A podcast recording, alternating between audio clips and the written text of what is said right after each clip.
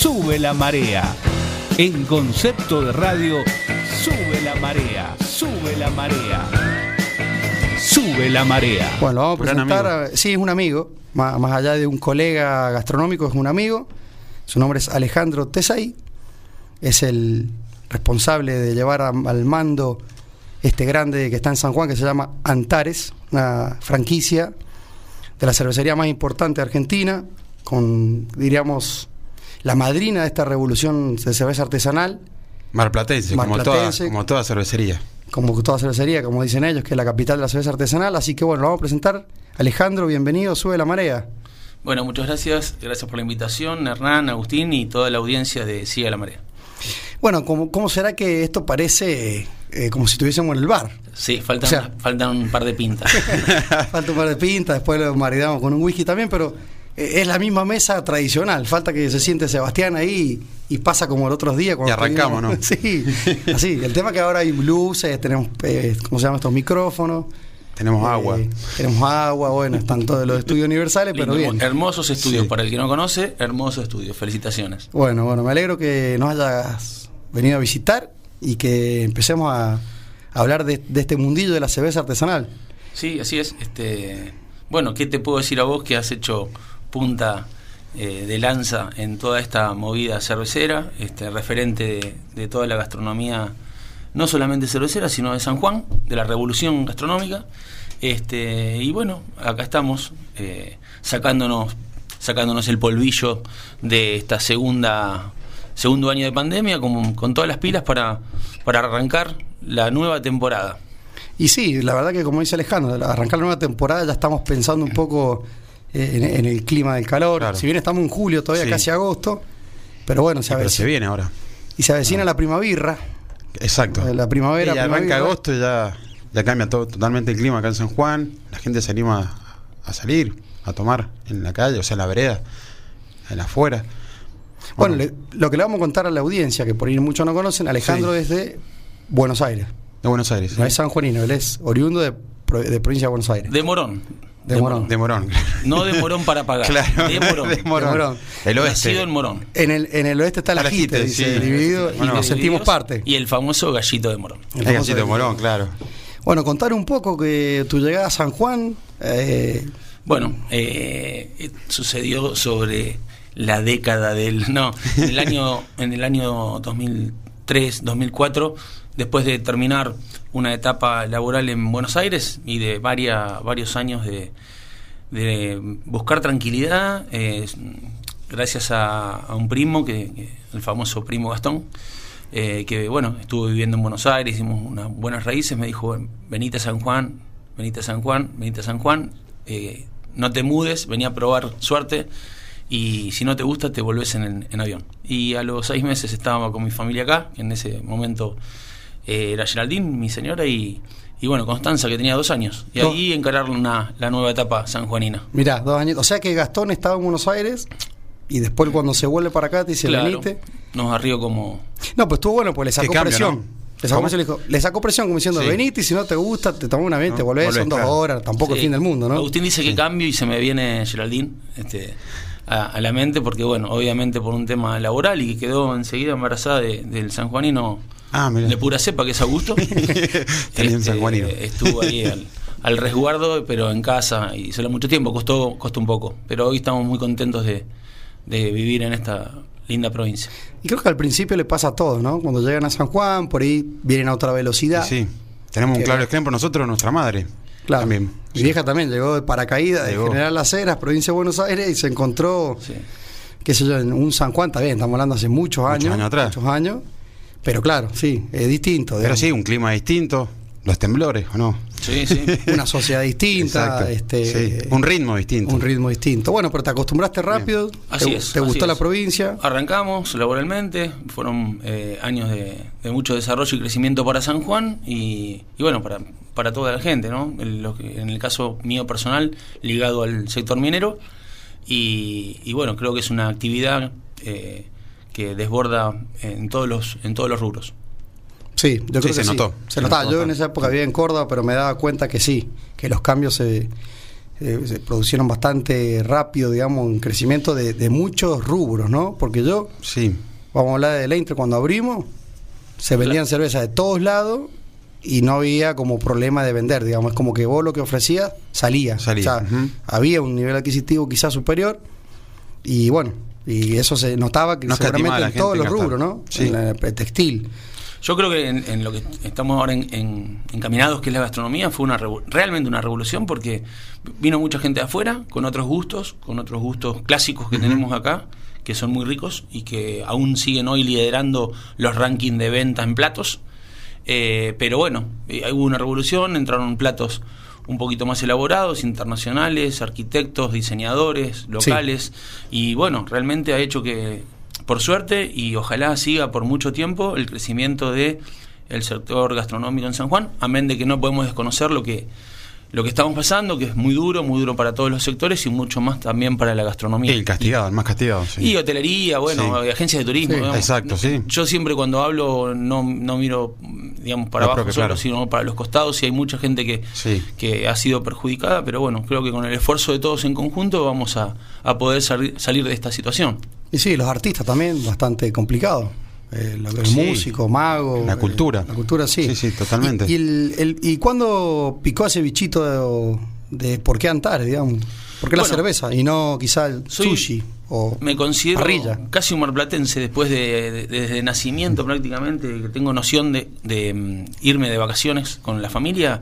El destino siempre fue Mar del Plata y eh, bueno, Antares, como bien dijiste, es un referente del sector, eh, del sector eh, cervecero, desde el año 98 que viene increyendo cada vez más con respecto a, a la cultura cervecera, a, lo- a los diferentes estilos. Y bueno, este, hoy con 54 sucursales abiertas, eh, con mucho esfuerzo, con mucho esfuerzo, la realidad de, de todos nuestros colegas eh, son varian- variables, pero eh, así todo estamos, estamos en pie. Eh, yo creo que, ¿por qué Antares? Y bueno, era un gusto personal eh, que se me fue despertando. Costó un poco traerlo a San Juan, aunque muchos eh, llegaron comentarios después que ya lo tenían, ya lo Ah, tenían, sí. pero Ah, bueno, sí. la famosa Es- esa la pelota era mía. Claro, sí. Eh, Con el bueno, diario el lunes. Teniendo alguna relación con los chicos de, de fábrica, con Pablo y con Leo, eh, creo que hicieron esperar su momento, ¿no? Una provincia eh, chica para lo que quería Antares, eh, o buscaba, que eran provincias o, o- o ciudades más grandes, con más habitantes, eh, porque bueno, la, la propuesta era hacer una inversión importante. Y bueno, costó un tiempo hasta que se pudo lograr. El año 2015 fue todo de construcción y el año el 13 de julio del 2016 estábamos inaugurando con el indio rock and roll. Mirá, Sí. qué día, 13 de julio, la verdad que el otro día decíamos la 13 de mala suerte, qué número, Claro, hay mucha gente Lo que pasa es que no, fue martes, fue Bien. Bueno, pero un número 13. el 13, claro, sí. Pero mirá, creo ya que miércoles, años. creo que miércoles. No, pero a ver, eh, justo los nombraba Leo y Pablo, son los propietarios de An- de Antares, ¿no?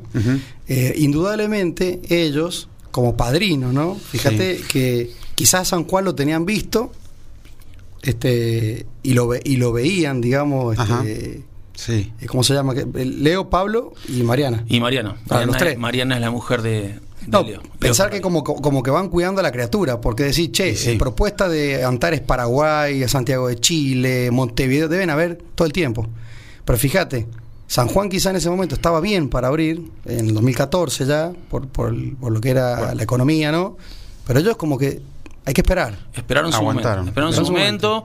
eh, con respecto a la ubicación, que hoy, este, como te dije vos, haciendo punta en, en la en la Rivadavia, en la Libertador. El Rivadavia Sojo. Rivadavia Sojo, este, bueno, fue, fue Titi que fue, descubrió ese lugar, eh, todos lo veíamos muy grande y la verdad que para Antares era una locura, eh, un predio tan importante y bueno, se terminaron copando, como quien dice, el arquitecto y diseñó, bueno, un local muy lindo, creo que creo que estaba bien logrado. Sí, le Excelente. contamos los oyentes, los que no conocen, Excelente está haciendo local. esquina, Sí, muy bueno. con unos árboles muy importantes. Y que unos tilos cuidaron. centenarios de los parques del famoso Chale Cantón y aún en pie. Claro. Eh, bueno, puntualmente eso, el otro día, 13 de julio, cum- cumplieron cinco años. Cumplimos cinco años, este, muy raros para nosotros porque, eh, digamos, no es una cábala, sino es un gusto, un placer para nosotros festejar el cumpleaños, invitar a los, a los más clientes o a, o a los amigos eh, a un brindis y después el bar continúa abierto y la característica es traer eh, alguna banda, alguna atracción que, bueno, por ahí no sea del gusto de todos, pero tratamos de traer este, artistas reconocidos de, de la Argentina. Repasemos, el primer invitado fue... El indio, el indio. El, so- el soldado. El- eh, perdón, el soldado. El soldado. soldado. Eh, eh, El soldado. Rock and roll. Rock Sí, and no, roll. no, tiene tema conocido que es más, suena muy Canta con el parecido indio. al indio. tema, sí, Exactamente, sí. Es que fue plomo del indio. Claro, O bueno, sea, pero bien. bien, no, sí, sí, sí, canta, canta muy parecida a la voz, digamos, el indio. Sí. El segundo invitado.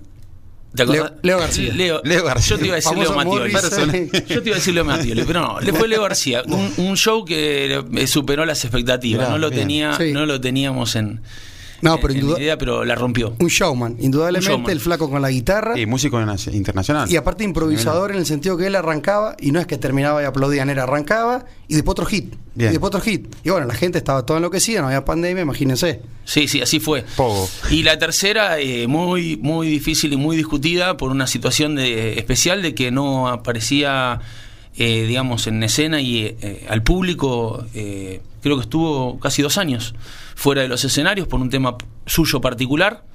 Eh, Titi fanático, para, el- para la eh, audiencia, Titi es mi, cuñado y, y mano derecha de- del local, eh, muy gustoso de, de la banda y bueno, pudimos concretarlo a- a- gracias también a Hugo de Bernardo que, que estuvo ahí Que eh, ayudando para que... eh, Se animara, que viniera, para que se productor animara sanjuanino. y- que saliera al público, digamos. Sí, y bueno, lo trajimos a Cordera, que fue una bomba nuclear. El pelado. Cordera, la Fue una bomba loca. La bomba loca, claro, Cantaba sí. la bomba loca en esa época. Es impresionante lo que trae, lo que mueve la gente. Gustavo Cordera. Sí, vino con dos músicos eh, muy, muy buenos, la verdad. Este, vino un día antes, estuvo ensayando, comimos un asado, compartimos ahí un poquito de, del backstage. Y esa noche fue sorpresa. Realmente todos nos guardamos el secreto de, de quién venía. Se corrió el telón y bueno, fue una gran sorpresa. Y Un bombazo. Sí, en realidad muy emocionante para él también porque no sentía ese calor de la gente, aunque Bien, claro. no eran 10.000 personas, había mucho público, no puedo decir cuántos, pero había muchísimo público, pip, Sí. eh, muchísimo público y la verdad que, bueno, fue una experiencia muy linda. Con respecto a tu pregunta, es el quinto año, hace dos años que no podemos eh, festejarlo como, como, como, mere- como se merece el bar y como queremos nosotros, pero bueno, un gustito postergado que en cuanto se pueda, puede haber un bis. Un bis. Sí, lamentablemente esta pandemia nos puso en jaque en un montón de aspectos y puntualmente ese de no poder festejar el cumpleaños co- con, Sí, con sí, mucho- no se puede porque hacer. no podés elegir quiénes van a ir. Digamos, si vos decís, bueno, lo hagamos con no. protocolo, eh, es imposible. Y en este momento tenés que hacer como burbuja y es difícil en un bar hacer una es burbuja. que es imposible porque dejas mucha gente afuera. Sí, no se es puede. preferible, no- yo prefiero no festejarlo también. Haría No. lo mismo que ustedes porque, ¿qué haces? Sí, sí. Eh, el sí, el no, y vos decís, che, pero toda esta gente amiga viene siempre, son clientes, ¿cómo? y la gente se merece un festejo. Sí, sí. Viendo, viendo un poquito el vaso medio lleno eh, y tratando de, como dije al principio, desempolvar toda esta, esta pandemia y pandemia mental que tenemos todos, bueno, pensar un poquito en positivo, vienen aires nuevos eh, para San Juan, eh, se anuncian proyectos, trabajo, inversiones que ojalá se puedan concretar y creo que va a desbordar no solamente en la gastronomía, sino, bueno, hotelería y todo lo que ya hemos vivido. Sí. Y hay, hay. Hay. Eso como que se, hay perfume de que va. Hay olor a gol. a- a- que va a volver. gol. Hay que va, va a volver un poco la actividad. Ojalá. Sí, ojalá. La verdad que sí. Y co- contame estilo preferido de la gente en Antares. Eh, siempre fue, eh, digamos, eh, variando, eh, aunque Kelch es, el- es el estilo rubia, la rubia suave, digamos, del local. Este Honey es un estilo que sale mucho también. No son de mi este, predilección. Uno siempre en el- en- con el tema de la cerveza va calentando el paladar y hoy estamos con, con la cipa, con las zapas o, la, o las eh, más lupuladas. Pero sí, Kelch y Honey creo que son las más vendidas del bar. Mirá, viste lo que son las cosas, porque Sí. uno, uno ya es cervecero, como que Hani, no es que la discrimina, La ve pero lejana ya, es sí. la ve lejana. La, de- no- la deja un costado, sí. Sí, sí, sí. Y la IPA tercero seguro. Eh, sí, sí, Sí, la- sí. bueno, IPA Playa Grande que recién estábamos nombrando, eh, date cuenta que hace ya va a ser dos años que Antares decidió, en vez de ser una cerveza de estación, sea una cerveza fija, una canilla fija, como decimos nosotros, Sí. y pasar a engrosar ahí el, el manijódromo. Sí, yo la probé por primera vez en, en, en Irigoyen, en Mar del Plata, Playa Grande. Estaba Ajá, con vos. Sí. sí. Un bombazo, o sea. Y yo me acuerdo que riquísimo. en una Sabir Cup que se hizo en Mar del Plata, Sabir Cup es como la Copa Libertadores de cerveza para los oyentes, se hizo una fiesta en Antares, digamos, ¿no? Y yo recuerdo patente que arriba de la fábrica vieja, digamos, hasta el barcito, Sí. estaba uno de los hijos de Leo, creo, estaba con un party pan y había una playa grande. Y me lo puse, eh, me quedé al lado, de ahí no me moví. Te lo, te lo camoteaste ahí. Sí, eso que soy fanático de la cerveza lupulada, pero para ese momento me eh, opté por Playa Grande. Y es una cerveza distinta, este, frutal. De hecho, en el bar el 90% de los adeptos a la Playa Grande la piden con, o la ofrecemos con una rodajita de naranja, Claro. eh, cítrica, y, y bueno, tiene la particularidad de ser de trigo, y muy, muy suave, muy liviana, muy, tiene muy buena tomabilidad, y sobre todo en verano este, sale muy bien. Sí, para los oyentes eso era importante. La famosa cerveza que tiene la rodajita de naranja en Antares, Playa Grande. Es Playa Grande. Playa sí. Grande.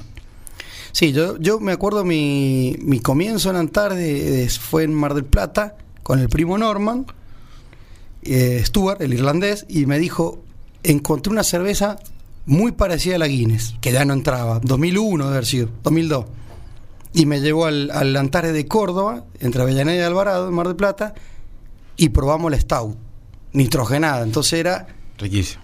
Y bueno, era para nosotros como de volver a tomar una Guinness, industria nacional y, y bien hecha, ¿no? Volver a la, a la vieja esquina de Reconquista. Claro, bueno, Claro, pobre, desaparecieron sí. ¿Eh? todos ahora, ¿no? Se están yendo todos por no, desaparecieron. bares. El Sí. downtown va a ser un edificio. Sí. El Kilkenny cerró, La famosa esquina de Kilkenny, digamos. Donde Sí. sí, y el Druiding, el Druiding donde íbamos con el Norman, que era eh, al fondo de Reconquista, que se veía la Torre de los Ingleses, a mano izquierda uno largo, que era una barra larga, pero bien John. larga. Johnny John no. No, no, Druid. Inn se llama. Ah. Druid Inn, que también desapareció. Bueno, ahí tomamos Guinness tirada en su momento, Así es. año 98, 97, 99 por ahí. Bueno, Una lástima. sí, yo la, la Stout era una de mis preferidas, de hecho, creo que cuando voy siempre tomo eso. Bueno, ahora, lo, digamos, post pandemia, seguramente los chicos van a seguir sacando algunos estilos. Nunca se dejó de trabajar, eh, han hecho muchas cervezas colaborativas. Y bueno, gracias a eso no se pierde el encanto de seguir esperando que vendrá. Eh, por supuesto que no al ritmo que veníamos teniendo en los años anteriores, pero eh, debo aclarar que Antares nu- nunca paró y como franquiciados que somos, no somos dueños de nada, somos franquiciados, hijos de, estamos agradecidos de tener una empresa sólida, solvente, importante atrás, que en estas situaciones este, no es solamente cómo lleva uno el barco, sino qué dice el capitán. Claro. Y la verdad sí, que buenísimo. estamos todos este, en la misma situación, llegar a, a- a la lu- a- a ver la luz del túnel, el final del túnel. Y sí, la verdad que hay que resistir, resistir y seguir remando y bueno, qué sé yo, es... Creo que otra no queda, Sí. hay que surfear. otra, sí. Surfeando en la segunda, la tercera ola. Adaptándose a lo que hay. Así que a- a volviendo a, tu pregunta, eh, eh, ¿qué haces en San Juan? Y bueno, les puedo contar que acá en San Juan lo que encontramos es una, una es calidad de vida, este, es una tranquilidad. Ya hace 15, 20 años en Buenos Aires sucedía lo mismo que ven en el noticiero 15, 20 minutos en el resumen de apertura de, de Claro. cualquier noticiero. Sí. Es- esos robos ya existían hace 15, 20 años y bueno, evidentemente no ha mejorado nada, no ha cambiado nada. Y bueno, más allá de que en San Juan podemos tener algunos casos, estamos todavía muy alejados a lo que es la realidad de Buenos Aires. Y bueno, este, disfrutando también de, del sanjuanino, que es, eh, como toda provincia, al principio de, Medio seco. Medio cortante. par- el porteño sí. culiado aflora. Claro. Pero no, tenemos amigos y tenemos muchas relaciones, sobre todo mis- mi señora y mis hijos, Qué que bueno. hacen que uno se sienta muy cómodo viviendo y trabajando en, la- en esta provincia. Sí, ya son un sanjuanino más, digamos, es como mi vieja tiene un millón de amigas acá y... Sanjuaninos por adopción. ¿no? Sí, son sanjuaninos. Y, y bueno, obviamente acostumbrarse un poco a, a todo eso, pero sí, al principio es verdad, San Juanino si bien tiene, es, es cálido, pero Sí. es medio parco. Yo creo que sucede, a ver, en todas las En provincias. muchas provincias. Yo creo que en todas las provincias son, eh, a ver, cuando viene una persona de afuera, mucho más en un San Juan de hace 15 años atrás, o 20, o 30, no sé. Creo Claro. que cambió una evolución por justamente lo que estamos hablando. Sí, porque Sí, llegó sí, mucha bastante. gente. la mucha actividad, gente. la actividad trajo muchísima gente de afuera que, se, que llegó sí, para quedarse. Exacto. Llegó, llegó para, para quedarse. Llegó para quedarse, sí. Y vamos, mira, para contarle más o menos al oyente, Morón, que tendrá? ¿Un millón y medio de habitantes ya? Y debe rondar el millón seguro, el, millón seguro. Porque el partido de Morón es grande. El partido de Morón es grande. Bueno, no es Matanza, pero sí, sí, debe tener. La verdad es que me, me- me- me quedé No, pensando, pero, de- debe tener sí más de un millón. Claro, yo me- no sé quién me contó que en la estación Morón de tren, no sé si pasaban un millón de personas por día. Porque claro, era el dentro, el dentro de la zona. Bueno, le contemos a la gente que Morón pertenece al famoso ferrocarril Sarmiento, que Claro. va desde Moreno hasta Once. Eh, es un, un ramal muy, muy concurrido. Y bueno, Morón es cabece- fue mucho tiempo y es cabecera de partido, con lo cual hoy todo lo que es eh, desde Aedo, Castelar, Claro. eh, Rafael Castillo, venían hacia Morón San a Justo, claro. San Justo, venían. Esas eh, ciudades eh, han crecido, han crecido también. Y no es que le fueron quitando protagonismo, pero creo que eh, lo que es el rubro comercial Palomar, claro. han, han cre- han crecido. Sí, Palomar eh, ya forma parte del partido de Hurlingham, que se separó mirá. en el año, no Ah, sabía. si no me equivoco, 2000, eh, 2012, 13, eh, se eh, dividió de lo que es el partido Morón, es el, el part- eh, la municipalidad, digamos, De de, ahora de Hurlingham. Así que Claro. Palomar pertenece al partido de Hurlingham. Ah, bien. Calculo que tri- los tribunales, todo el centro económico financiero más grande de ese el sector es Sí, Morón. sigue siendo Morón. Sigo Sí, siendo Morón y un Merlock también Sí. gigante. Pero yo me acuerdo que cuando vos te tomabas el tren, del el Sarmiento de 11 Sí, a Merlo, en Morón se bajaba Se bajaban todos. casi todo el tren. es verdad. Después no iba nadie ya. Lo Sí. que era la parte que seguía. Sí, eh, sí, sí. Todos lo- lo- los demás. eh, Y tenés. Padua, Padua, claro, Padua, eh, Merlo. Merlo y después para, para Moreno. Sí, después Agustín Ferrari. Bueno, no sé. Sí, hay un montón. Hay un montón. Así que bueno, mira, recorriendo un poco la geografía Sí. bonaerense. Hicimos un recorrido por el Sarmiento. Exactamente. Bueno, y sobre todo, digamos, el tema eh, Antares, te- bueno, Mar del Plata, te picó el bichito, costó, El chito costó. ¿Te dieron el ok? Encontramos el, el, El lugar. el predio, eh, se desarrolló el proyecto y, y bueno, duró exactamente un año de construcción. Un Desde año de julio construcción. del 2015 hasta julio del 2016. Fueron, fue eterno, porque bueno, un proyecto muy grande, eh, fi- financiera y económicamente también fue un esfuerzo muy grande, pero como te dije, creo que el producto final quedó terminado y desde el día uno, eh, para nosotros el local nunca dejó de sorprendernos. bien. Y bueno, como siempre digo, como te pasa a vos con, con Leinster, eh, no se perdura y no se eh, continúa una actividad en el tiempo si uno no ofrece cosas. Y esas cosas en la gastronomía es calidad, calidez, atención y servicio. Y en eso trabajamos. Creo que eh, el éxito no viene solo, hay que trabajarlo y hay que trabajarlo todos los días. En lo nuestro es un plato que salió mal, Una- eh, te puede repercutir en un comentario negativo en, en- en muchas casas y es lo que in- intentamos que no suceda. Pero es cocina, entonces eh, el otro secreto que te ocurre a vos es estar, nosotros estamos mucho, estamos con, en- con todo el equipo, son muchos empleados los que tenemos. Eh, y son el 50% del éxito del local, porque el que está escuchando y fue a Antares eh, va a vivir una experiencia y parte de esa experiencia se la hacen vivir eh, nuestros chicos, eh, que son gran partícipes de, de todo el éxito. Bien, vos sabés que eso lo hablamos también con Diego Vega, ese día que sa- lo- con Casa Manuel eh, por teléfono, que nos dábamos cuenta que los negocios que, que lideraban por ahí la oferta, los 10 negocios más importantes bueno, en San Juan, detrás de, es- de esos negocios están los dueños. Hay que estar. No Sí, son inversores, no. Exacto. Entonces Diego está cocinando, vos estás ahí, está Titi en caja, eh, nosotros estamos con los Melli, y así eh, los chicos de, de Papueblo. No es solamente, digamos, decir, bueno, quiero abrir este negocio y yo lo, lo veo por una cámara, o llego a las 11 a la mejor mesa, perfumado, Exacto, sí. a que me sirvan, no sé, champán. No, está hay que ahí estar, y en los que- detalles, hay mirando, que, hay que estar, hay que estar y, y- Sí, sí. y no es tan, y como dice Alejandro, todos los días se vive una experiencia nueva. To- todos los días se juega un partido distinto, es como el fútbol, digamos. Lo bueno, lo, bueno de esto y de formar un equipo es que muchas veces este, yo estoy todo el día para el bar, pero no, no suelo ir todas las noches, nos dividimos las tareas con, con Luis y, y bueno, muchas veces él ve cosas que yo no veo, yo veo cosas que, que, que él no ve o que los chicos, o que creo que pueden sumar para la idea o viceversa. Y, y eso va haciendo que la mejora, la, la famosa mejora continua, digamos. Este, esto es una actividad que también hay que estar muy encima y hay que estar ofrecerle al cliente cosas nuevas. Eh, por eso digo, ahora eh, relanzarnos ahora después de la pandemia, encarar una temporada de, de calor, linda, y bueno, con las herramientas que, que, tenemos, con las que quedaron, con el que puede invertir un poquito más o el que no, eh, tratar de darle lo mejor al, cliente. Si, el cliente es para hacer un programa aparte, digamos. Eh, el cliente ha crecido muchísimo en, su, en sus gustos, en sus conocimientos. Acordate que hace hasta hace unos años no era rubia, roja, negra, Exacto. rubia, roja y negra. Lo que, claro, lo que y, hoy, y hoy, hoy, hoy, este, el cliente en general eh, ya sabe lo que es eh, una porter o una IPA. Digamos, ya habla en ese vocabulario. Exacto. Exactamente. En sí. el caso de Antares, hay una bajada de línea desde fábrica que los chicos tienen que, eh, digamos, eh, enseñarle al cliente eh, cuáles son los diferentes estilos y con qué lo, mejor lo pueden maridar. Porque Claro. si hay algo que no se conoce mucho y Bien. que es cierto, Ajá, es el claro. tema del maridaje de los estilos con la comida. Yo creo que eh, No es menor eso. la diferencia está ahí en el maridaje. Exacto. Y también un poco después meterse que no es como, no es fácil, porque estamos en Argentina, con la cristalería específica. Tal estilo, Todo acompaña. tal sí. cristal, tal, tal vaso. Tal vez, sí. La pregunta es, ¿hay alguno de los cristales que no se rompa? Eh, para transmitir la inquietud al bar, digo, porque Eh, claro. vajilla que no se rompa. O una que vayan en una campera ajena también. Dios. Claro.